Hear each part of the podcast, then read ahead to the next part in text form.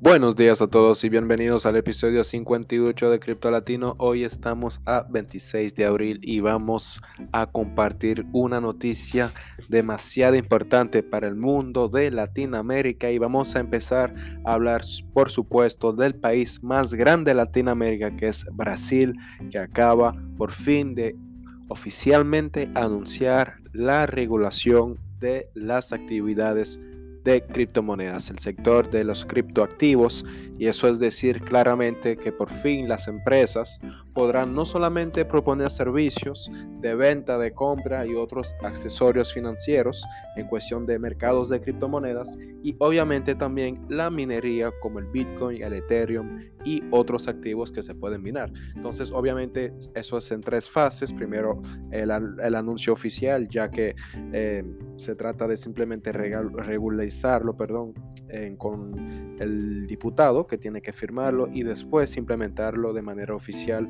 con eh, las autoridades perdón, financieras respectivas. Así que, de nuevo, es cuestión de quizás algunos meses Quizás podemos ver por fin eh, las primeras empresas operar a partir del final del año 2022. Sin embargo, esto obviamente puede traer mucha convicción en el mercado en cuestión del futuro y el potencial de las criptomonedas. Así que es muy importante eh, tener en cuenta que Brasil, como lo mencioné hace algunos segundos, que es el país más grande de Latinoamérica, va obviamente a ofrecer servicios no solamente de calidad, pero también talentos que pueden venir de Brasil, ya que estamos hablando de un país de 300 y picos de millones de personas. Así que quédense cerca de Brasil si estás en Colombia, en Perú, en Bolivia, Uruguay o cualquier otro país que está compartiendo la frontera con Brasil. No hesites en quizás cruzar la frontera y a buscar oportunidades. Así que es todo para hoy en cuestión de noticias. El Bitcoin, vamos a hablar un poco de precio que ha eh, simplemente dado muchas contras indicaciones por el simple hecho que empezó por romper su soporte, luego para rebasarlo de nuevo hacia la alza eh, y dejaba pensar quizás a los principiantes o cualquier persona que es sujeta a euforia que ya el Bitcoin estaba incluso regresando a su canal alcista que está dibujado desde el 22 de enero. Sin embargo, ha caído de manera drástica con una bujía bien roja y bien completa hacia los 38 mil dólares, lo cual no está tan mal. ¿Por qué? Simplemente porque la última vez que fuimos a tocar este soporte fueron exactamente a los 36.600 dólares. Así que seguimos manteniendo puntos bajos más altos y es lo más importante hasta ahora. Si vamos a empezar a hablar del día de hoy, del 27 de abril, eh, en sentido de mercado que ya está abierto, ya que estamos con 6 horas atrasadas.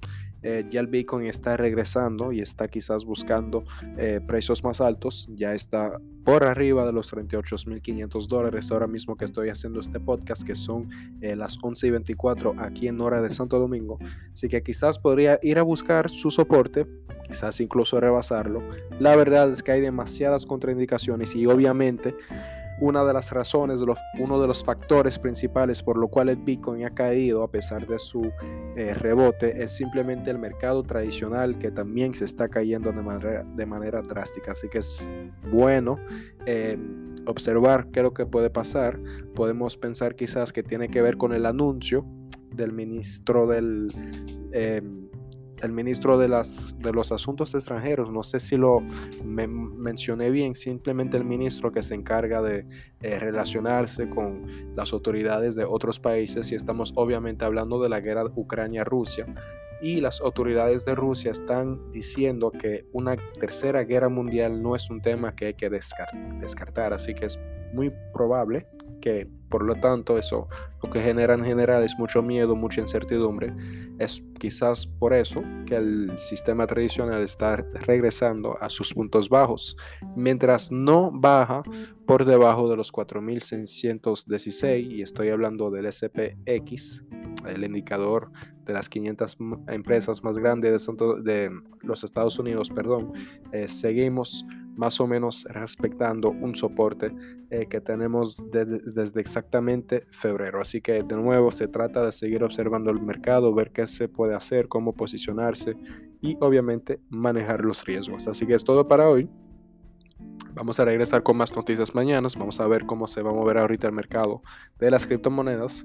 Y recuerda que estamos en Twitter, en Instagram, en Blogspot. Obviamente estamos también en Telegram. Estamos trabajando en un canal Discord para proponer señales de trading futuros y algunas monedas para la DeFi y estamos también en YouTube. Así que obviamente nos puedes seguir también en Encore y Spotify. Muchas gracias y nos vemos en el próximo podcast.